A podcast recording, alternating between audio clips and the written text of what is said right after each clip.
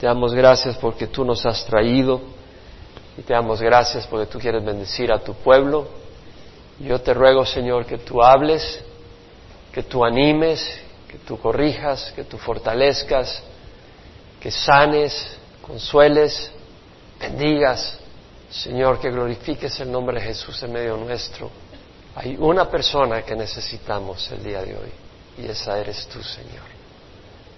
Y hay una persona únicamente que realmente puede darnos fortaleza y ese eres tú. Y una persona que puede ser un bálsamo para nuestro corazón y ese eres tú. Y una persona cuya corrección es buena, es pura, es necesaria y esa es la que tú nos das. Por eso venimos a ti y a tu palabra. Señor, llena cada corazón. Algunos vienen cansados, algunos vienen tristes, otros vienen gozosos, pero tú eres la respuesta para cualquier situación. Señor, ministra y sé exaltado en nuestros corazones esta mañana. En nombre de Jesús. Amén. Estamos estudiando la venida de nuestro Señor cuando llega a Jerusalén. El domingo antes de su pasión y muerte, nuestro Señor entró montado en un pollino, hijo de asna, cumpliendo la profecía de Zacarías capítulo 9. Y los discípulos le pusieron mantos, sus mantos encima del pollino para que se sentara, y otros les ponían el manto en el camino, otros arrancaban ramas y los ponían y tiraban en el camino donde iba a pasar Jesús, otros tomaron palmas y hojas de palmera y empezaban a celebrar a Jesús. Y le seguían multitudes, le seguía la multitud que había venido desde Galilea siguiendo a nuestro Señor. Eh, le siguió la multitud que había ido a buscar a Jesús a Perea, cuando después de estar ministrando desde septiembre, octubre hasta diciembre en la área de Judea, como lo trataron de apedrear un par de veces, el Señor se retiró a Perea. Y estando en Perea llegaron muchos y le oyeron y vieron sus milagros y se convirtieron y muchos de ellos le siguieron. Y también le seguía la multitud que había estado en la casa de Lázaro cuando el Señor resucitó a Lázaro de la muerte. Habían grandes multitudes que le estaban siguiendo. Y otros que habían venido de Galilea a celebrar la Pascua estaban en Jerusalén y cuando oyeron que Jesús había venido, ellos vinieron a salir a recibir a Jesús que venía entrando en el pollino y lo recibieron con tremendo cántico de alabanza diciendo, Osana, bendito el, que, el bendito el Rey que viene en nombre del Señor, bendito al Hijo de David, bendito al Rey de Israel.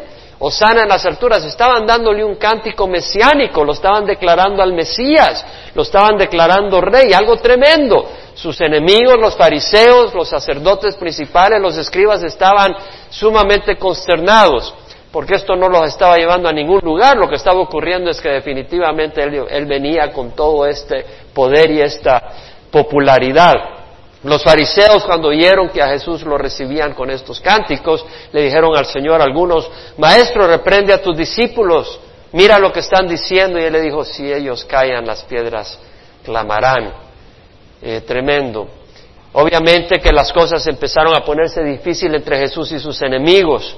El Señor se retiró a Betania después de llegar al templo, pasó la noche el día siguiente volvió a ir al templo y cuando ve toda la comercialización en el templo sacó a los mercaderes, volcó la mesa de los cambistas y no permitía que nadie entrara y saliera comprando y vendiendo en el templo. Y dijo, ustedes han convertido la casa que debería ser casa de oración en cueva de ladrones. Esto obviamente no le logró mayor popularidad con los sacerdotes principales, ni con los ancianos, ni con los escribas. Y el día siguiente que el Señor volvió a regresar a Jerusalén, le cuestionaron diciendo, ¿con qué autoridad haces esto? ¿Quién te ha dado esta autoridad? Y entonces el Señor eh, no le responde, sino que les hace una pregunta, ¿y ustedes con qué, qué piensan del bautismo de Juan? ¿Era de Dios o de los hombres? Y ellos no podían contestar. Dice, si decimos que es de Dios, van a decir, ¿por qué no les creíste? Si decimos que es de los hombres, nos van a apedrear porque creían que Juan era un profeta. Entonces vemos que la cosa se empieza a intensificar ese martes y el Señor, a continuar esto, da dos ah, parábolas y les cuenta la parábola ah, de la viña Y dice, un hacendado plantó una viña y la cercó con un muro y le puso, le edificó una, una torre para cuidarla y también cavó un lagar para su fruto y luego la arrendó a unos labradores y se fue de viaje y mandó a su tiempo unos siervos para que recogieran el fruto, el pago del arrendamiento. Pero ellos vinieron y eh, golpearon a uno, eh, mataron a otro y apedrearon a otro y mandó otro grupo de siervos, hicieron lo mismo. Y finalmente dijo, le voy a mandar a mi hijo, a mi hijo único, a mi hijo amado, eh, quizás lo van a respetar, pero ellos dijeron, este es el heredero, matémoslo y quedémonos con la heredad. Entonces ellos agarraron al heredero, al hijo, lo mataron y lo echaron fuera de la viña. ¿Qué hará con estos labradores si ellos inmediatamente habían mordido la trampa y dijeron, pues eh, los llevará a un fin miserable, los destruirá y dará la viña a otros eh, labradores que le den su fruta a su tiempo? Y el Señor les dijo, ¿no habéis leído que está en las Escrituras que la piedra que desecharon los constructores, esta se convirtió en la piedra angular? Maravilloso es, es la obra del Señor. Y les dijo, eh, el reino de Dios será quitado de vosotros y será dado a una nación que produzca su fruto. Tremendo. Ellos inmediatamente se dieron cuenta que Jesús estaba hablando de ellos mismos, que ellos, ellos mismos habían proclamado condenación a sí mismos. Habían dado un dictamen, un juicio contra ellos mismos porque no se habían dado cuenta con la parábola hasta que el Señor les dijo la piedra que desecharon los constructores, esta se ha convertido en la piedra angular. Entonces vemos de que esto pues les irritó y sobre todo cuando les dijo el Señor Dios quitará el reino, el reino de Dios os es quitado y se dará a otra nación. Imagínate cómo haber sentido el pueblo de Israel. Ellos eran la nación escogida de Dios y que Jesús les dijera que el reino de Dios les iba a ser quitado a Israel, iba a ser dado a otra nación. Eso era terrible, eso era guerra, eso era algo terrible que les hubiera dicho. Vemos que las cosas no iban a mejorar, no iban a suavizarse entre Jesús y los líderes. Y para regarla más, como decimos en Latinoamérica, el Señor viene y les da otra parábola. Le dice, mira, reino de los cielos es como un banquete de bodas, donde un rey hizo un banquete para su hijo y mandó a sus siervos para llamar a los invitados. Y no le hicieron caso. Y mandó de nuevo a los siervos y les dijo, porque no quisieron venir, entonces mandó de nuevo siervos y les dijo, tengo preparado el banquete, he matado a los novillos, he cebado, tengo animales cebados preparados, todo está listo, vengan. Y no tuvieron tiempo, uno fue, no le hizo caso, uno se fue para su campo, otro se fue para su negocio. Y otros agarraron a los siervos y los maltrataron y mataron. Entonces dice, este rey se enojó mucho y mandó ejércitos para destruir a los asesinos y para ponerle fuego, incendiar, incendiar la ciudad. Y luego mandó, dice la palabra del Señor, a, los siervos, a los campos, a, las, a los caminos e invitó a todos, a buenos y malos, a que vinieran al banquete. Y vinieron, pero había uno que no tenía el traje de boda. Le dijo, ¿cómo es que viniste sin el traje de boda? Y se quedó mudo. Le dijo, agárrenlo, átenlo de las manos y de los pies y échenlo afuera a las tinieblas donde será el llanto y crujir de dientes. Entonces vemos que acá una vez más está hablando de ese banquete donde está invitando a los líderes donde está invitando al pueblo de Israel a participar con el Hijo, entendiendo que el Rey es Dios y el Hijo es Jesucristo, y está haciendo esa invitación, ¿verdad? Pero ellos eh, rechazaron, y entonces está diciendo de que el Rey, y que mataron, ¿verdad?, a los enviados, y, obviamente ellos mataron profetas, y encima terminan matando a Jesucristo, al mismo hijo, ¿verdad? Entonces vemos de que está diciendo que va a destruir eh, la nación, va a destruir a, Jerusalén y efectivamente en el año 70 esto ocurrió. Todo esto no le, no le mejoró la popularidad a Jesús con los líderes. Y continúa en Mateo capítulo 22 esta interacción intensa entre Jesús y los líderes los sacerdotes principales, los escribas, muchos de ellos eran fariseos, y los ancianos. Entonces vemos que se fueron los fariseos y deliberaron entre sí cómo atraparle, sorprendiéndolo en alguna palabra. Y le enviaron sus discípulos junto con los herodianos.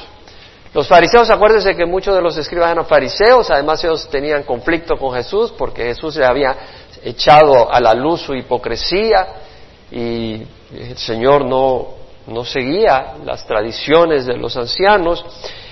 Y, lo interesante es que se unieron con los herodianos. Los herodianos era un grupo, un partido que se congraciaba con la dinastía de Herodes. Acuérdense que Herodes no era judío, era edomita, era descendiente de Saúl y además era quien gobernaba ahí puesto por el imperio romano. Entonces Herodes se congraciaba con el imperio romano que mantenía su posición ahí. Los herodianos eh, decían, bueno, eh, está bien, eh, así mantenemos paz con Roma y estamos caminando adelante, pero los fariseos que buscaban la pureza y la, la, liberación de Israel de las potencias y de los poderes externos no se llevaban bien con los herodianos, pero aquí vemos que se unen porque tenían un enemigo común, Jesucristo. Y vemos de que enviaron sus discípulos junto con los herodianos diciendo, Maestro, sabemos que eres veraz y que enseñas el camino de Dios con verdad y no buscas el favor de nadie porque eres imparcial. ¿Es cierto? Dinos pues, ¿qué te parece? ¿Es lícito pagar impuesto al César o no? Pero Jesús, conociendo su malicia, dijo, ¿por qué me ponéis a prueba, hipócritas? Mostradme la moneda que se usa para pagar ese impuesto. Y le trajeron un denario. Y él les dijo, ¿de quién es esta imagen y esta inscripción? Ellos le dijeron, del César. Entonces él les dijo, pues da al César lo que es del César y a Dios lo que es de Dios. Al oír esto se maravillaron y dejándole se fueron. Y esto es un bello pasaje. Y me encanta porque en las escrituras podemos sacar tanta enseñanza y podemos sacar tanto jugo si tenemos los ojos abiertos, ¿verdad? Y tenemos la mente. Eh, es muy fácil leer y ir leyendo, ¿verdad? Y hay enseñanza en ello, pero también me gusta escudriñar mucho la escritura. ¿Por qué? Porque quiero transmitir algo que hay en mi corazón y es que la escritura es riquísima. Es riquísima y que cuando la leamos, la leamos esperando recibir mucha enseñanza del Señor. Porque hay mucha enseñanza. La, escritura es preciosa, es mejor que la miel. Ahora, vemos acá que aquí tenemos un ejemplo de adulación, de lisonja, donde los enemigos del Señor le dicen estas cosas al Señor, le dicen algo agradable, en este caso algo que es cierto, porque esa la lisonja puede ser una exageración que no es cierta, pero acá le dicen algo que es cierto, pero el objetivo es obtener alguna ventaja, es por interés, no es sincero, hay hipocresía. Entonces vemos que aquí hay lisonja y los enemigos aparentaban ser sinceros que buscaban consejo del rabino, pero era una trampa.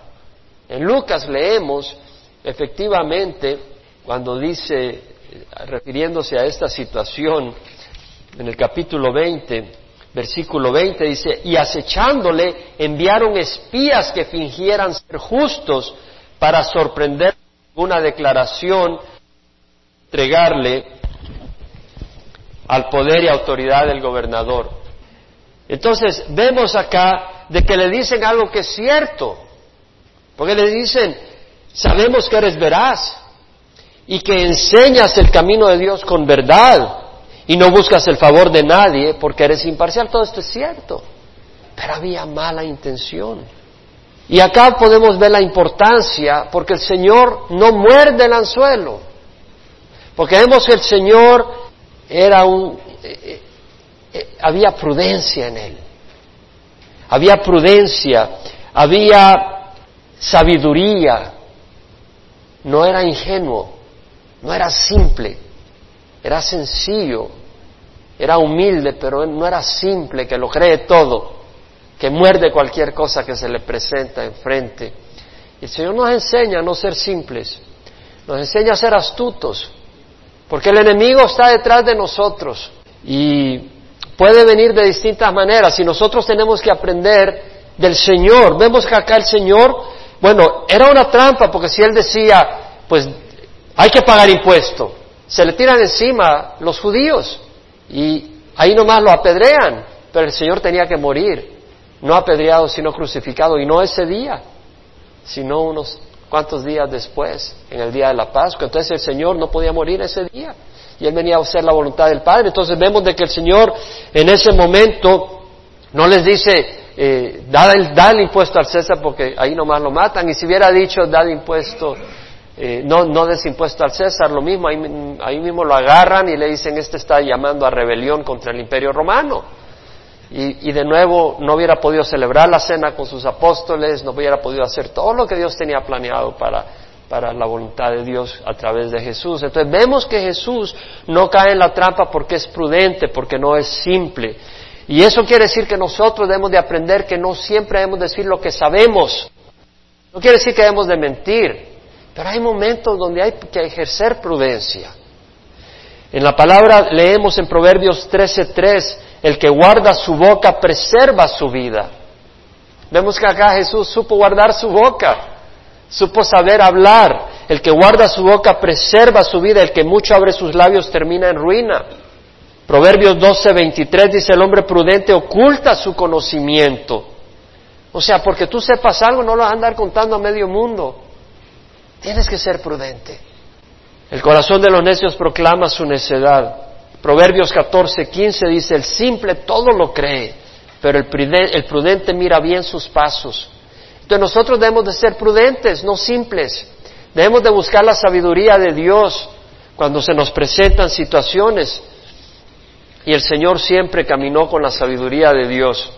Ahora, Mateo 22, 18 dice que conociendo Jesús su malicia, dijo, ¿por qué me ponéis a prueba hipócritas? La palabra malicia acá, en el griego, es ponería, que quiere decir iniquidad, maldad. La palabra malicia es una, yo diría una interpretación, eh, más que una traducción. La traducción realmente es iniquidad, maldad.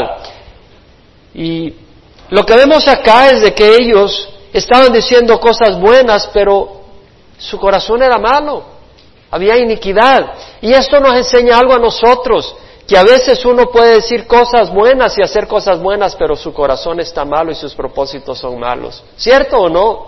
Esto es acá para que observemos, para que abramos los ojos, que entendamos todo lo que Dios nos puede enseñar, porque aquí hay enseñanza para nosotros. Y debemos de cuidarnos. Tal vez tú puedes decirle una galantería, un piropo a alguien para provocarle celos a tu esposo o a tu esposa, ¿no? Y eso no es bueno, eso es maldad. O tú puedes ayudarle a tu vecino, pero lo que quieres es robarle. Sí te va a pintar la casa y desapareció el televisor. O también tienes mala intención con la esposa del vecino. Entonces, dice la palabra del Señor, eh, más engañoso que todo es el corazón y sin remedio, ¿quién lo comprenderá? Yo Jehová escudriña el corazón y pruebo sus pensamientos para dar a cada uno según sus caminos, según el fruto de sus obras. Entonces nosotros tenemos que tener cuidado cuando hacemos las cosas buenas, no solo que sean buenas las cosas que hagamos, pero que nuestro corazón sea sincero y que nuestro corazón sea bueno. Y vemos acá que hay astucia en estos hombres. Y de hecho, en Lucas 20, 23 dice que él, percibiendo su astucia, les dijo, mostradme un denario. Entonces, vemos que hay astucia, y la palabra astucia en el griego es astucia. Bueno, no, en el griego tiene, es otra palabra, panurgía, pero quiere decir astucia, viveza. Y sabe, hay que ser vivos, hay que ser sagaces, pero en buen sentido, eh, no en mal sentido. Hay que ser astutos, ¿verdad? Hay que ser, eh, prever las cosas, buscar, ¿no? Eh, es importante, el Señor habló de la importancia de la sagacidad, pero qué triste usar nuestra astucia y nuestra sagacidad para hacer el mal, usar las habilidades, las capacidades que Dios nos da para pensar y ver cómo y ser listos, como dice uno, pero ser listos para el mal que el triste. Y, acá uno puede usar, podemos aprender ejemplo que uno puede usar la lisonja, la exageración y la manipulación para buscar el apoyo de alguien, ¿no? Y, ocurre muchas veces en las iglesias y en, y en, el trabajo donde uno le dice a alguien, oye, y te le haces amigo y todo, y todo lo que estás buscando es que sea un miembro de tu equipo. Y estás haciéndolo de tu equipo porque hay una división ahí. Y tú lo que estás armando es ah, fortaleciendo tu grupo. Y estás viendo y Pero es una división lo que traes, es una facción y es algo diabólico. Y el Señor nos habla de la sabiduría que debe haber en nosotros, no debe ser hipócrita, debe ser sincera, debe ser sana, debe ser pura. En Santiago capítulo 3, versículo 14 al 18, dice el, escritor, si tenéis celos amargos y ambición personal en vuestro corazón, no seáis arrogantes y así mintáis contra la verdad. Esta sabiduría no es la que viene de lo alto, sino que es terrenal natural y diabólica. Hay una sabiduría que es terrenal, que es natural, que no es espiritual, que es diabólica. Porque donde hay celos y ambición personal, ahí hay confusión y toda cosa mala. Pero la sabiduría de lo alto es primeramente pura, después pacífica, es amable, es condescendiente, es llena de misericordia y de buenos frutos, sin vacilación, sin hipocresía. Esta es la sabiduría que viene de lo alto. Y la semilla, cuyo fruto es la justicia se siembra en paz por aquellos que hacen la paz. Entonces vemos que la astucia de estos era para destruir, era maldad. Nosotros no nos identifiquemos con estos caracteres. Que no haya astucia en nosotros para hacer el mal. Que no haya astucia en nosotros para traer división. Que no haya astucia en nosotros. Que no haya eh, el decir estas cosas el decir cosas bonitas a las personas, pero que tiene una intención que va más allá de la sinceridad o que sea para manipular a las personas. Y cuidémonos de no practicar la lisonja. Y cuidémonos de no ser víctimas de la lisonja, porque hay personas que son lisonjeras y vienen y te dicen cincuenta mil cosas. Ten cuidado cuando te empiezan a, a dar todas esas flores que empiezan a echar, ten cuidado. Y sobre todo si exageran las cosas y tú sabes que están exagerando. Ten cuidado porque algo está detrás de eso. En el Salmo 5 leemos que la lisonja es una herramienta que usa el enemigo de Dios y, y tal vez la persona no se está dando cuenta, pero Satanás la está usando. Satanás puede usar a la persona para lisonjearte y no te estás dando cuenta, pero Satanás es tu oponente, que Satanás quiere decir oponente. Entonces, el Salmo 5.8 dice el salmista, Señor, guíame tu justicia por causa de mis enemigos, allana delante de mí tu camino, porque no hay sinceridad en lo que dicen. Tú puedes oír halagos, pero que no sean sinceros. No los escuches mejor. Y aun si son sinceros, a veces no nos conviene escucharnos porque se nos va la cabeza y nos volvemos arrogantes. No hay sinceridad en lo que dicen, destrucción son sus entrañas, sepulcro abierto es su garganta, con su lengua hablan lisonjas. Tenlos por culpables, oh Dios, que caigan por sus mismas intrigas. Entonces vemos que estos enemigos hablaban cosas agradables, bonitas, y uno se sentía bien, pero tenían un propósito, ¿verdad? Eh, oye, vamos a comer, yo soy amigo tuyo y, y vamos y y se hace amigo tuyo y luego te agarra y te oye algo de ti, investiga algo de ti, ya le cuenta al jefe y te sacan del trabajo. Eh, hay un propósito. Y así hay enemigos, ¿verdad? En el Salmo 12, 1 al 3, dice, salva a Jehová porque el piadoso deja de ser, los fieles desaparecen de entre los hijos de los hombres, falsedad habla cada uno a su prójimo, hablan con labios lisonjeros y con doblez de corazón Corte Jehová todo labio lisonjero, la lengua que habla con exageración. Entonces, cuidémonos de no exagerar las cosas. Cuidémonos de no lisonjear a los hermanos o a las personas.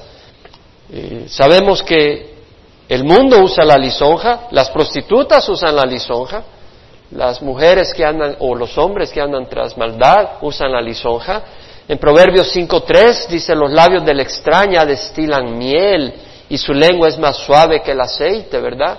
Oye, qué galante. Y ya, tú, oye, a mi esposa lleva tres años de no decirme así. Y ya, vas y caes como mosca. Pero al final es amarga como el ajenjo, aguda como espada de dos filos, te destruye. Ahora eso no quiere decir que no hay lugar para palabras de ánimo, ¿verdad? Para animar a uno y, levantarle el ánimo, ¿verdad? la diferencia está en que la persona que está guiada por el Espíritu Santo para dar ánimo Es distinta a la persona que está guiada por Satanás para lisonjear. Y la persona que está guiada por el Espíritu Santo para dar ánimo tiene una intención sana. Y el propósito es refrescar al caído, no sacar ventaja personal. El hombre se alegra, dice Proverbios 15, 23, con la respuesta adecuada y una palabra a tiempo. Cuán agradable es. ¿Verdad? Tal vez estás afligido, ¿verdad? Eh, tal vez te sientes desanimado y sientes que no sirves, que pasó algún problema y te sientes un fracaso y viene alguien y te dice, no hermano, acuérdate cómo Dios te usó en tal lugar, cómo Dios se ha glorificado acá, ánimo. Estás diciendo la verdad y estás animando con esa palabra al hermano. Proverbios 18, 21 dice, muerte y vida está en el poder de la lengua y los que la aman comerán su fruto. Tú puedes usar la lisonja para destruir a alguien, caer en su trampa, o tú puedes usar la lengua para dar palabra de ánimo a su tiempo. En Isaías 54 hay un versículo precioso que dice, el Señor Jehová me ha dado lengua de discípulo para que yo sepa sostener con una palabra al fatigado. Qué importante que Dios nos ayude y que nosotros realmente aprendamos. El Señor nos ayude a hacerlo. Yo necesito y cada uno de nosotros a poder usar nuestros labios con sabiduría, como el Señor, saber cuándo hablar y cuándo no hablar y qué decir. Necesitamos el Espíritu Santo. Vemos la sabiduría de Dios en Mateo 22, cuando dice, dame un denario ¿Qué imagen es esta? ¿Qué inscripción? Dijeron del César, dada al César lo que es del César y a Dios lo que es de Dios. Vemos la sabiduría de Dios y cómo se maravillaron. Y esto me recuerda a mí porque muchas veces, personalmente cuando voy a, a dar conferencias sobre creación evolución, hay un tiempo de preguntas y respuestas. Y muchas veces hay personas que son antagonistas, que realmente quieren ponerte mal, eh, ridiculizarte. Y bueno, eh, yo le doy gracias al Señor que me ha ayudado hasta acá, ¿verdad? Y ahora que voy a ir de viaje de nuevo, le pido al Señor.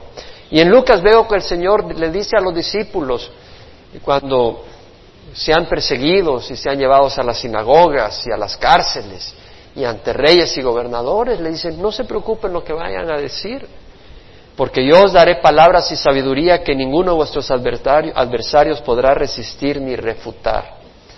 Entonces el siervo del Señor tiene esa promesa del Señor, ¿verdad? Y debemos de abrazar esa promesa que Dios, debemos pedirle al Señor, porque dependemos del Señor. Realmente si el Señor no va con nosotros, no queremos ir. Y que el Señor nos dé esa sabiduría contra estas situaciones. Ahora, una vez más, el Señor los deja confundidos. Dada al César lo que es del César y a Dios lo que es de Dios. Los dejó sin poder eh, ganar ventaja. Y se le acercaron los saduceos, los que dicen que no hay resurrección, y le preguntaron diciendo, Maestro, Moisés dijo, si alguno muere sin tener hijos, su hermano como pariente más cercano, se casará con su mujer y levantará descendencia a su hermano. Ahora bien, había entre nosotros siete hermanos, y el primero se casó y murió, pero no teniendo descendencia, le dejó la mujer a su hermano. De igual manera también el segundo y el tercero hasta el séptimo y después de todo murió la mujer. Bueno, ya el tercero debiera dicho, híjole, yo mejor me voy de aquí, porque la cosa está seria. Por tanto, en la resurrección, ¿de cuál de los siete será mujer? Porque todos ellos la tuvieron. Jesús respondió y le dijo, estáis equivocados por no comprender las escrituras ni el poder de Dios, porque en la resurrección ni se casan ni son dados en matrimonio, sino que son como los ángeles de Dios en el cielo. Y en cuanto a la resurrección de los muertos, ¿no habéis leído lo que fue dicho por Dios cuando dijo, yo soy el Dios de Abraham, el Dios de Isaac y el Dios de Jacob? Él no es Dios de muertos, sino de vivos. Al oír esto, las multitudes se admiraban de su enseñanza. Vemos que los saduceos están equivocados por no comprender las escrituras ni el poder de Dios. Interesante. Los sacerdotes, muchos eran de la, del partido de los saduceos. Y los saduceos no creían en la resurrección, no creían en ángeles, no creían en la vida eterna después de esta vida. Increíble, los sacerdotes, los que eran responsables por enseñar la palabra al pueblo, los que tenían eh, el ministerio del templo y ellos mismos desconocían las escrituras. ¡Qué increíble! Es algo increíble. Ahora, el Señor les dice, estáis equivocados por no comprender las escrituras. Lo que está diciendo es que las escrituras en el Antiguo Testamento revelaban la resurrección de los muertos. ¿Dónde? Vamos a Daniel. Daniel 12, 1, 3. Y nosotros no debemos de ser como los saduceos que desconocemos las escrituras, porque hay tres resurrecciones. Vamos a hablar de eso. Y nosotros como siervos del Señor debemos de conocer las escrituras. En Daniel 12, el Señor está profetizando a través de Daniel y dice, en aquel tiempo se levantará Miguel, este es el arcángel, el gran príncipe que vela sobre los hijos de tu pueblo. Aquí está recibiendo Daniel la revelación de, que Miguel es el arcángel que, que está tratando los asuntos del pueblo de Israel. Y dice, será un tiempo de angustia, está hablando de la tribulación, cual nunca hubo desde que existen las naciones hasta entonces. Y ahora estamos viendo las señales. ¿Cómo hay de terremotos estos días? Terremoto en Mexicali, terremoto en China, terremoto en Chile, terremoto en Nueva Guinea. Y no sé hoy por dónde fue que hubo temblor también. Y luego eh, vemos lo del volcán tirando cenizas, que ya son 17 mil vuelos los que están cancelándose, porque no pueden volar con eso y están diciendo que puede continuar tirando ceniza y un volcán que está a la par puede también hacer erupción porque ya es el tiempo que le toca. Realmente el mundo está en dolores de parto. Hay que cerrar los ojos para no darse cuenta. Vemos eh, las crisis que hay, la crisis moral. Estados Unidos no va a durar mucho con la crisis moral que está sufriendo. Hay una crisis moral profunda. Entonces dice, en ese tiempo tu pueblo será librado. Está hablando eh, al final de los días y todos los que se encuentren inscritos en el libro y muchos de los que duermen en el polvo de la tierra despertarán, es decir, al final de la tribulación, unos para la vida eterna y otros para la ignominia, para el desprecio eterno. Los entendidos brillarán como el resplandor del firmamento y los que guiaron a muchos a la justicia como las estrellas por siempre jamás. Está hablando acá de la resurrección. En el Antiguo Testamento, muchos de los que duermen en el polvo de la tierra despertarán uno para vida eterna y otros para la ignominia. Daniel lo había profetizado claramente, pero no es la única instancia. Puedes ir al libro de Job, antes de Salmos. En Job capítulo 19 leemos otra eh, declaración de Job mismo, cuando está siendo acosado por sus angustias, por las acusaciones de sus amigos, por el dolor de sus llagas, por el abandono que siente, por la miseria económica, la falta de prosperidad, porque perdió toda su prosperidad. En Job 19 dice el versículo 3, oh si mis palabras se escribieran, si se grabaran en un libro, si con cincel de hierro y con plomo fueran esculpidas en piedra para siempre, yo sé que mi redentor vive y al final se levantará sobre el polvo y después de deshecha mi piel aún en mi carne veré a Dios el cual yo mismo contemplaré y a quien mis ojos verán, no los de otro, desfallece mi corazón dentro de mí. O sea, Job toma esperanza.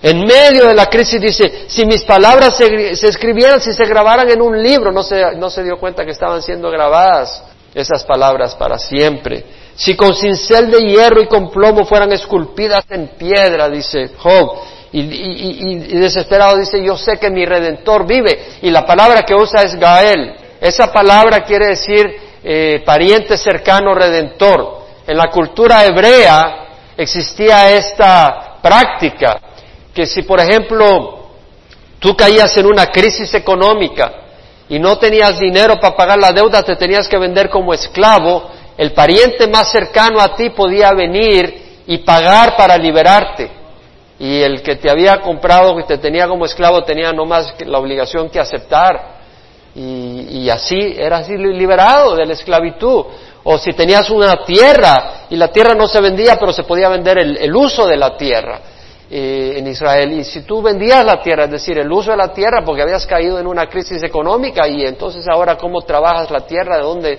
vives, el pariente más cercano podía venir y redimir esa tierra. O si estabas casado y bueno, te moriste y, la mujer se quedó viuda y sin hijos, el pariente más cercano, empezando por los hermanos, eh, podía venir y, y tenía la responsabilidad de tomar a esa mujer y darle descendencia a su hermano para que su nombre no desapareciera eh, de la nación de Israel, pero que levantara herencia. Entonces el pariente cercano, el Goael, era algo precioso, el redentor, y, acá Job usa esa expresión, yo sé que mi redentor vive, y ese redentor es Jesús, nuestro pariente cercano. Él, carne y hueso como nosotros, pero Dios también y al final se levantará sobre el polvo y después de deshecha mi piel, aún en mi carne veré a Dios. Está hablando de la resurrección, aunque se deshaga mi piel, después de deshecha mi piel, en mi carne veré a Dios, yo mismo lo contemplaré, mis ojos lo verán, no los ojos de otro, mis propios ojos verán a Dios, está diciendo. Entonces vemos de que en Job estaba la esperanza de la resurrección. En Isaías, capítulo 25, vemos otra otra escritura en el versículo 7 al 9, donde hay profecía sobre la resurrección. Y dice que el Señor destruirá en este monte, está hablando de Sión, Jerusalén, destruirá en este monte la cobertura que cubre todos los pueblos. El velo que está extendido sobre todas las naciones, Él destruirá la muerte para siempre. ¿Y dónde Dios tuvo victoria sobre la muerte. ¿Dónde venció la muerte nuestro Señor? En la cruz. ¿En dónde, dónde murió crucificado? En Jerusalén, en el monte Sión. Y acá profetiza, Él destruirá la muerte para siempre. El Señor Jehová enjugará las lágrimas de todos los rostros y quitará el oprobio de su pueblo de toda la tierra. Porque Jehová ha hablado y en aquel día se dirá, aquí este nuestro Dios a quien hemos esperado para que nos salvara. Este es Jehová a quien hemos esperado regocijémonos y alegrémonos en su salvación. En Isaías capítulo 26, versículo 19, hay otra eh, escritura sobre la resurrección. Dice, tus muertos vivirán, sus cadáveres se levantarán, moradores del polvo, despertad y dad gritos de júbilo, porque tu rocío es como el rocío del alba y la tierra dará luz a los espíritus. Estaba en la escritura de que iba a haber resurrección. En el Salmo 17:15, nadie menos que el profeta David, el rey David, concluye ese salmo diciendo, en cuanto a mí, en justicia contemplaré tu rostro, al despertar me saciaré cuando contemple tu imagen.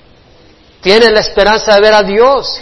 Y dice, al despertar me satisfaceré cuando contemple tu imagen.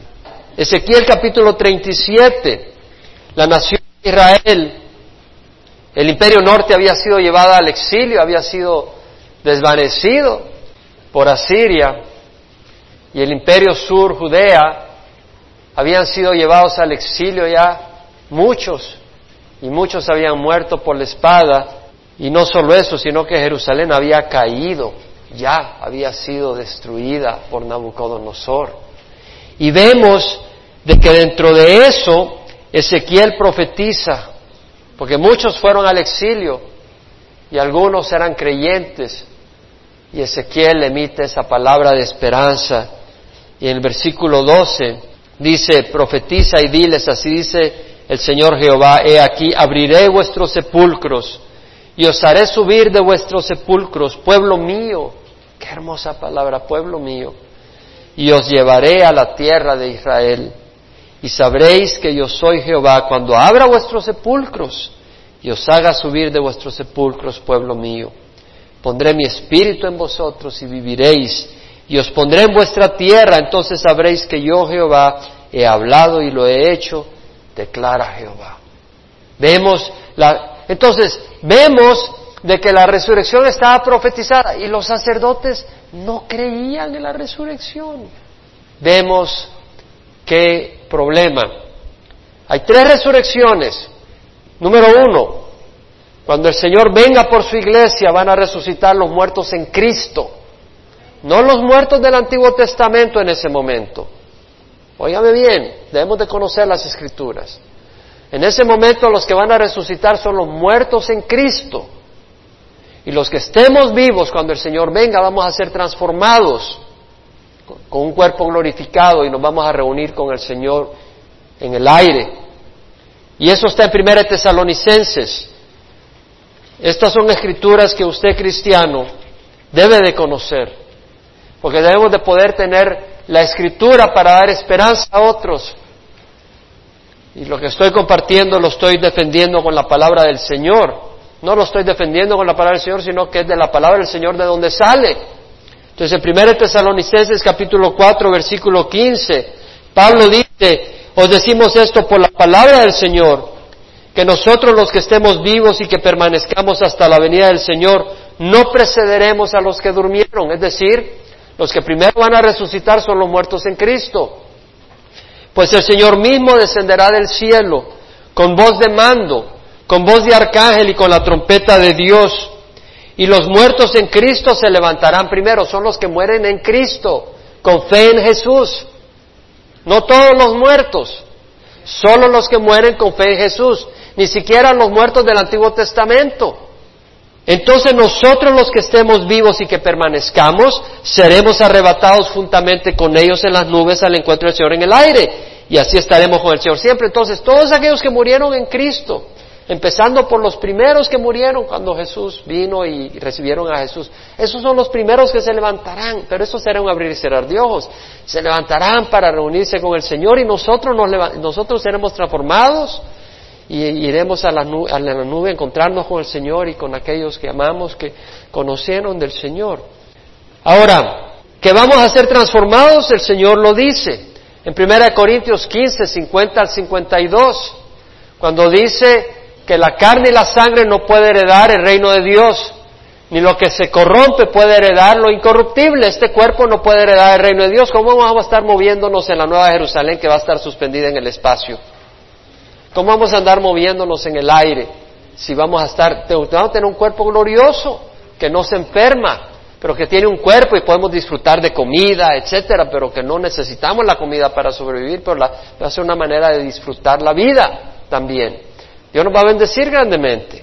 Entonces vemos que eh, eh, vamos a ser transformados y por eso dice, la carne y la sangre no puede heredar el reino de Dios, ni lo que se, ni lo que se corrompe puede heredar lo incorruptible.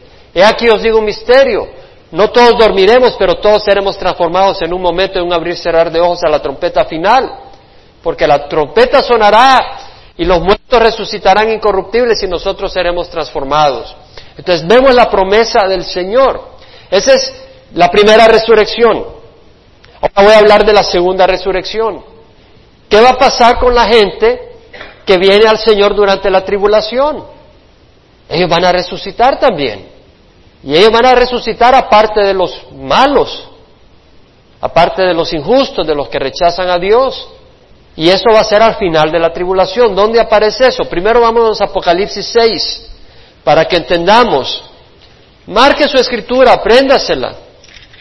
En Apocalipsis 6 leemos en el versículo 9 al 11, los que mueren en la tribulación y, los decapitan, le cortan la cabeza por creer en el Señor Jesucristo, ellos, sus espíritus están en, en la presencia de Dios.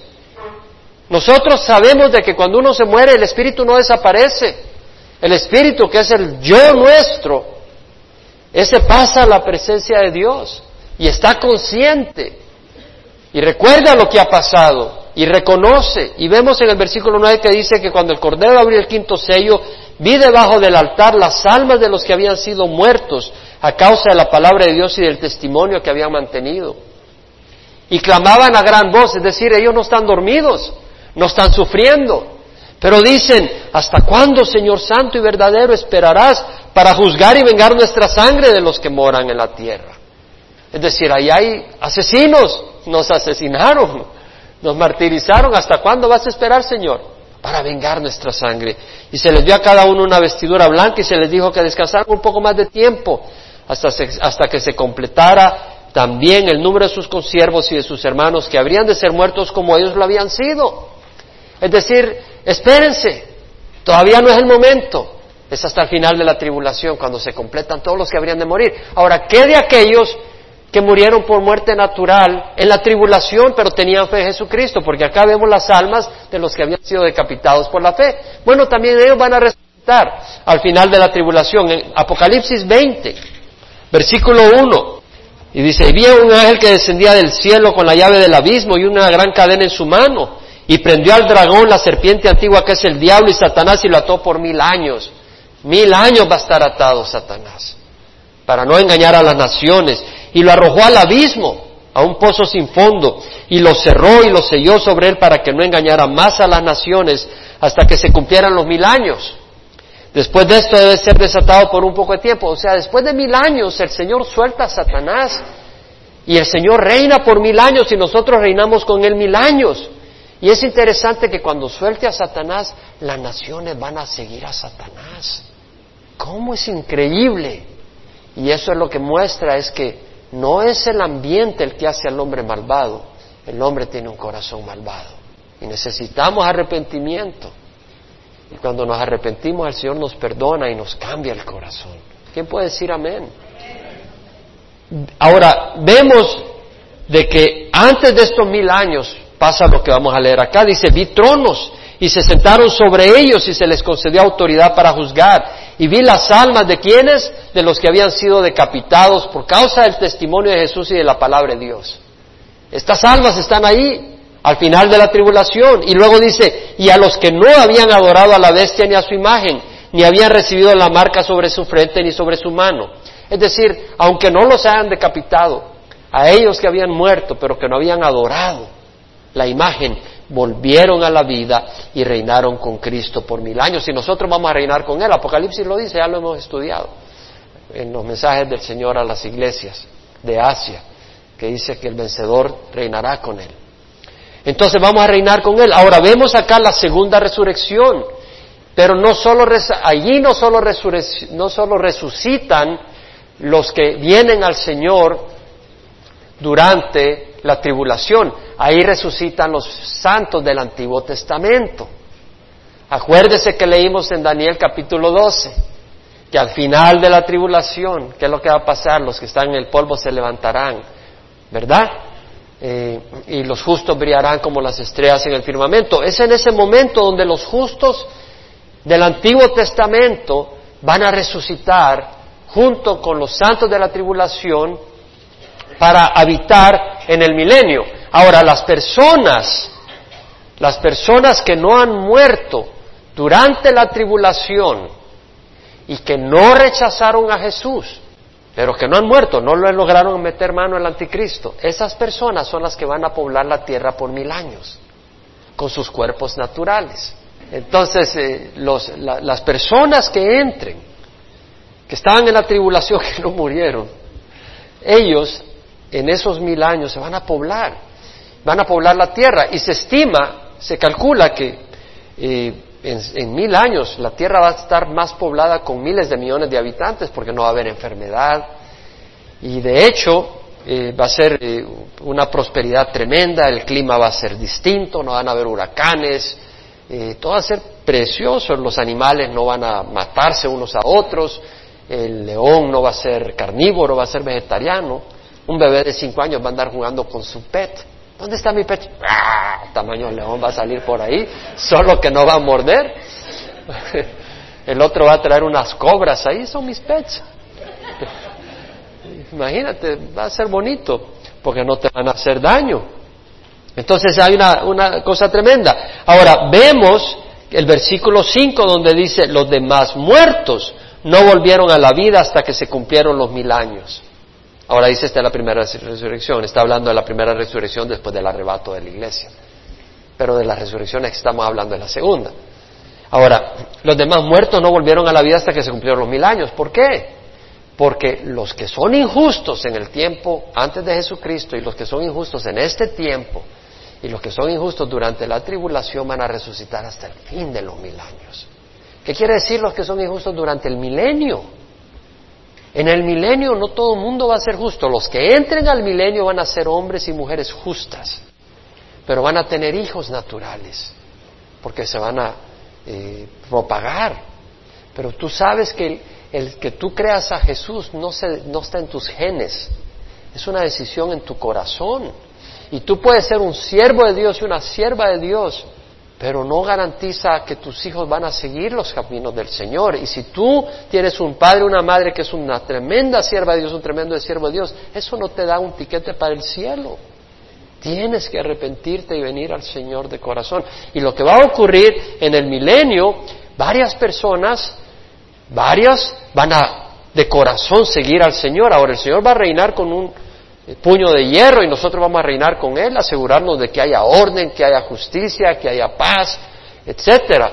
Pero van a haber personas que realmente son rebeldes al Señor en su corazón, que están cumpliendo la ley externamente, pero por adentro anhelan otros, otro orden, anhelan otro sistema. Y esas personas no van a recibir al Señor en su corazón. Y esas personas eh, se van a condenar cuando se mueran, porque va a haber muerte. En Isaías capítulo 65, y también en Ezequiel podemos ver eso, pero me voy a limitar a Isaías capítulo 65, versículo 19 al 20. Dice, me regocijaré por Jerusalén y me gozaré por mi pueblo, no se oirá más en ella voz de lloro ni voz de clamor, no habrá más ahí niño que viva pocos días, ni anciano que no cumple sus días, porque el joven morirá a los cien años, o sea que si alguien muere joven, va a ser cien años. Y el que no alcance los 100 años será considerado maldito. En otras palabras, va a haber muerte. La muerte va a ser el último enemigo en ser abolido. Eso dice 1 Corintios 15, 26. La muerte fue vencida en la cruz, pero no ha sido quitada del mundo. Va a ser quitada y va a desaparecer hasta el final del milenio. Al final del milenio Dios va a crear, porque van a venir las naciones contra, el campamento de Dios, contra Jerusalén, contra la ciudad santa, y el Señor hace llover fuego del cielo y destruye a estas personas al final del milenio y destruye la tierra y los cielos y crea una nueva tierra y unos nuevos cielos y aparece la nueva Jerusalén que viene del cielo de Dios y no tiene necesidad de sol ni luna. La tierra, la nueva Jerusalén va a ser el sol, va a ser la luna que va a iluminar la tierra y nosotros vamos a habitar en la Nueva Jerusalén y su luz es la gloria de Dios. Va a ser maravilloso. Ayer empecé a leer, he tenido tanta, tanta dificultad en preparar el estudio de hoy, porque tuve mucho bombardeo, a veces el enemigo nos ataca cuando queremos preparar los estudios del domingo, pero estaba estudiando y empecé a entusiasmarme cuando empecé a leer sobre la Nueva Jerusalén y dije, hombre, tenemos que hacer un estudio de todo eso, de lo que tenemos de la esperanza que tenemos. ¿Qué Newport Beach y qué Corona del Mar? olvídate, vamos a tener una mansión pero tremenda. Es, importante recordar porque a veces eh, la gente, nosotros nos confundimos, pero no es así la cosa. Entonces vemos de que va a haber, entonces al final va a ser la resurrección de los injustos, la tercera resurrección. Eh, en Apocalipsis 20, Versículo 11, vi un gran trono blanco y al que estaba sentado en él, de cuya presencia oyeron la tierra y el cielo, y no se halló lugar para ellos. Y vi a los muertos, grandes y pequeños, de pie delante del trono. Aquí vemos a los muertos que rechazaron a Jesús, a los que rechazaron a los profetas en el Antiguo Testamento y el llamado de Dios, de pie. Y los libros fueron abiertos y otro libro fue abierto que es el libro de la vida, y los muertos fueron juzgados por lo que estaba escrito en los libros según sus obras. Y según sus obras nadie se salva, porque dice el versículo 15, el que no se encontraba inscrito en el libro de la vida fue arrojado al lago de fuego. Entonces vemos la resurrección, ¿verdad? Entonces vemos que los saduceos no creían en la resurrección y estaban en el Antiguo Testamento. Nosotros sí creemos en la resurrección, amén. Ya, conocemos que hay tres resurrecciones, ¿sí o no? Vimos la resurrección de los muertos en Cristo, luego la resurrección de aquellos creyentes al final de la tribulación junto con la resurrección en esa de los que murieron antes en el Antiguo Testamento y la tercera resurrección que es la resurrección de los injustos al final. La única que queda por mencionar es que de los justos que mueren en el milenio. Pues la Biblia no nos dice en qué momento resucitan. Es posible que resuciten al final del milenio o es posible de que en vez de morir son transformados. Cuando se acaba su vida, los justos son transformados. En ese momento no tengo ninguna revelación, así que no les voy a decir cuentos y chistes, ¿verdad? Eh, y no les voy a decir mis propios pensamientos. No vamos a especular. Nosotros estamos en el tiempo de la iglesia y sabemos que nosotros vamos a resucitar en la primera resurrección. Y vamos a estar con el Señor siete años. Tremenda bendición. Ahora, vemos que los enemigos de Jesús quisieron desacreditar a Jesús. Quisieron burlarse, ridiculizarlo. Una mujer tenía su esposo y se le murió el esposo. Y pues como no tenían hijos, el hermano, por eso cuando se casaba un hermano con alguien, todos los hermanitos estaban volando el ojo a la novia a ver si no era muy fea, pues decían, si me toca a mí quiere ganas. Y se le muere el esposo y el segundo, y se le muere el tercero. Imagínate qué ridiculez. Y le dice, bueno, y entonces, mujer, ¿de quién va a ser? Como quien dice, ahí te agarramos. Jesús le dice, ustedes no conocen las escrituras. Buen golpe. Y se lo muestra. Se lo muestra cuando le dice, ¿no habéis leído? Porque en la historia de la, salsa, de la zarza ardiente, ¿verdad? Le dice, ¿no habéis leído que Dios es el Dios de Abraham, Dios de Isaac, Isaac, Dios de Jacob? Él es Dios de vivos, no Dios de muertos. ¡Wow! Los dejó callados, con gran sabiduría. Pero vemos de que ellos eh, estaban queriendo ridiculizar a Jesús y su creencia en las escrituras. Y este es un ataque de Satanás hoy en día. Óigame bien, y no se lo digo ligeramente. En las escuelas públicas están presentando la Biblia como un libro de historias ilustrativas que no son reales. Y se están burlando de nuestros hermanos, de nuestros jóvenes que creen que la Biblia es confiable. Es cierto, yo lo sé, le puedo dar testimonio. En el siglo XVIII y XIX muchos hombres cuestionaron la historicidad de Génesis y del relato de la Biblia sobre cómo fue creado el universo y cómo Dios creó el cielo y la tierra en seis días. Y estas personas en el siglo XVIII y XIX buscaron desarrollar ideas alternas. ¿Cómo se originó el mundo? Porque si no lo creó, de alguna manera se, se hizo. Y entonces pensaron en cómo. Estaba viendo un video del doctor Terry Mortenson, doctorado en la historia de la geología. Y dice que en los años 1770, siglo XVIII, a 1830, siglo XIX, muchas teorías de la historia de la Tierra aparecieron. Pero esas teorías eran por personas que no creían en la palabra, no creían en Dios. Muchos de ellos eran ateos.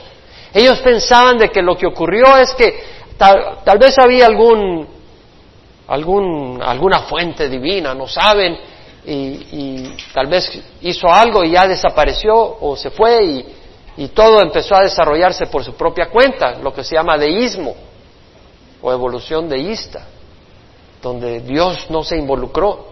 O otros que piensan en la evolución teísta, que Dios em, empezó a desarrollar las cosas a través de millones de años y de vez en cuando intercambiaba y ayudaba un poco el proceso. Pero esto era gente que no creía que Dios podía hacer las cosas como dicen las escrituras. Tenían sus propios prejuicios.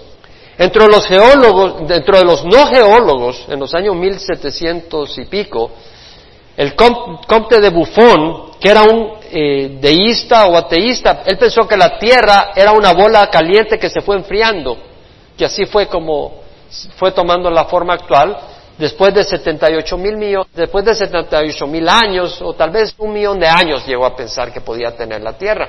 Entonces, ¿cómo pensó esto? Simple y sencillamente, eh, no pensaba, él no podía pensar de que Dios había creado por el poder de su palabra, entonces empezó a pensar cómo se originó. Y dijo, no, lo que ha de pasar es que vemos erupciones, tal vez la Tierra era una bola de fuego realmente y se fue enfriando.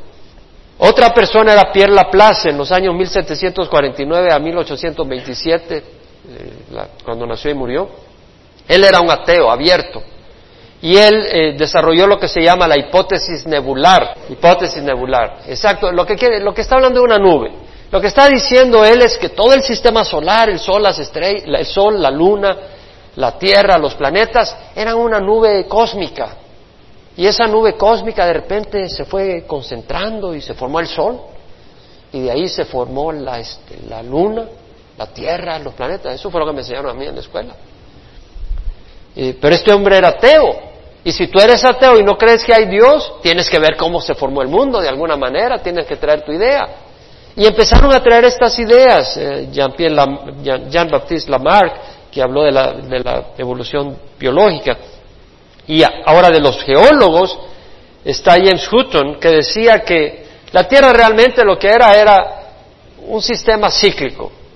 Eh, empezaron a haber efectos eh, geológicos y salió la lava y se formaron montañas, pero con la lluvia y con la erosión del viento eh, se fueron lavando con los ríos y algunas inundaciones y se fueron desbastando hasta que volvieron a quedar plano, pero de nuevo volvieron a ver estas erupciones y se volvieron a levantar montañas, de manera de que por eso vemos los estratos geológicos y era un ciclo, siempre era un ciclo y así se fue, iba haciendo la Tierra. Entonces no, no era como dice la Biblia, no pensaban que había habido una catástrofe como el diluvio. Charles Lael propuso que los procesos que vemos ahora de lluvia, de viento, que originan los sedimentos, han operado toda la historia de la Tierra y son los que pueden servir los actuales para explicar lo que ocurrió en el pasado. Y, si estudiamos los procesos actuales, podemos entender lo que ocurrió en el pasado, pero el proceso actual no habla de cómo Dios creó, el proceso actual no habla de que hubo un diluvio universal, no habla de que hubo un juicio.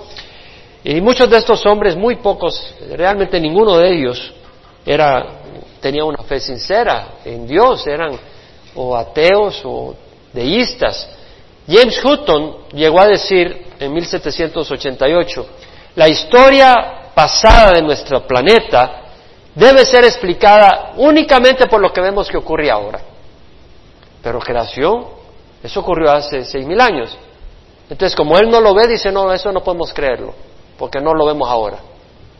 Entonces, no hay poder que deba de ser considerado si no es natural y que pertenece a la tierra.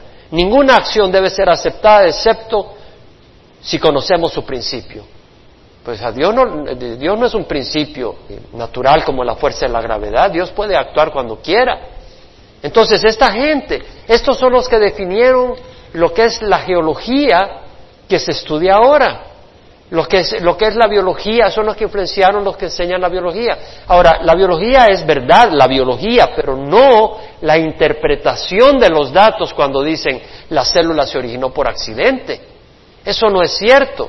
O decir de que los estratos se formaron después de millones de años, y no tenemos tiempo aquí para discutir eso, pero ya dimos una enseñanza sobre la evolución. No es, pero vemos acá que muchos han cedido a los ataques de Satanás contra la verdad, a los ataques de Satanás contra las escrituras. Han cedido y esto ha causado gran daño. Muchos, la mayoría de los católicos creen en evolución porque el mismo Papa ha promovido evolución, Juan Pablo II. Y los protestantes, hay muchos protestantes, menos evangélicos, pero muchos protestantes que creen en evolución, que es contraria a lo que enseña la Biblia. La, Biblia enseña que Dios creó por el poder de su palabra. Eso lo vemos en el, en el Salmo 33. Si abandonas, óyeme bien, si abandonas la credibilidad en las partes históricas de las escrituras, si dejas de creer de que Dios creó por el poder de su palabra, si dejas de creer en el diluvio universal, que Dios trajo el juicio sobre la tierra, si dejas de creer que Dios hizo llover fuego sobre Sodoma y Gomorra, ahí está la evidencia. Ve al mar muerto, ahí hay azufre. Si dejas de creer que Jonás se lo tragó una ballena, ¿cómo puede ser? Hay ballenas con una capacidad tremenda que se puede comer no solo a un hombre, se puede comer a toda una familia. Entonces, si tú dejas de creer en las partes históricas de la Biblia, es cuestión de tiempo y después vas a abandonar las promesas de Dios. Si tú no crees que Dios puede creer por el poder de su palabra, ¿qué vas a creer que puede ayudarte el día de hoy en tus necesidades? Si tú crees que Dios creó el universo hace 13.600 millones de años y dejó que las cosas fueran ocurriendo por accidente, ¿cómo vas a venir y orar a ese Dios si es tan lejano? Y cuando dejes de creer las promesas de Dios muy pronto, vas a abandonar las demandas de la justicia de Dios y las enseñanzas morales. Y eso es lo que está pasando en Estados Unidos. Dejaron de creer en, en que Dios es un Dios poderoso de creador, de creación. Empezaron a considerar que las historias de la Biblia son leyendas, únicamente ilustrativas y han abandonado y ahora han abandonado las promesas de Dios y ahora están abandonando la justicia de Dios y las enseñanzas morales de Dios. Están equivocados por no comprender las escrituras ni el poder de Dios. El Señor Jesucristo le dijo a los judíos, si creyerais a Moisés, me creerías a mí, porque de mí escribió él. Pero si no crees sus escritos, ¿cómo creeráis mis palabras? En segunda de Pedro 1, 20 al 21, ninguna profecía de las escrituras es asunto de interpretación personal. Ninguna profecía fue dada jamás por acto de voluntad humana, sino que hombres inspirados por el Espíritu Santo hablaron de parte de Dios. Si ellos hablaron de parte de Dios, si ellos declararon las palabras de Dios, lo que Dios dice, that's what he means, eso es lo que quiere decir. Lo que Dios dice es lo que significa. Él no tiene un significado escondido. Es tal lo que dice, debemos de tomarlo al valor de lo que dice tal como es. Según de Timoteo 3:16, toda escritura es inspirada por Dios y es útil para enseñar, reprender, corregir, instruir en justicia a fin de que el hombre de Dios sea perfecto, equipado para toda buena obra. En el Salmo 119, 160 dice, la suma de tu palabra es verdad y cada una de tus justas ordenanzas es eterna. Isaías dijo, sécase la hierba, marchítase la flor, mas la palabra del Señor nuestro permanece para siempre. Hermanos, los saduceos habían abandonado el conocimiento de las escrituras y seguían los ritos de acuerdo a las escrituras pero habían abandonado una fe viva. Y eso le puede ocurrir a cualquiera de nosotros. Y debemos de cuidarnos, estudiando la palabra, orando y buscando del Señor. Pero tenemos una esperanza viva. Aquí cerramos.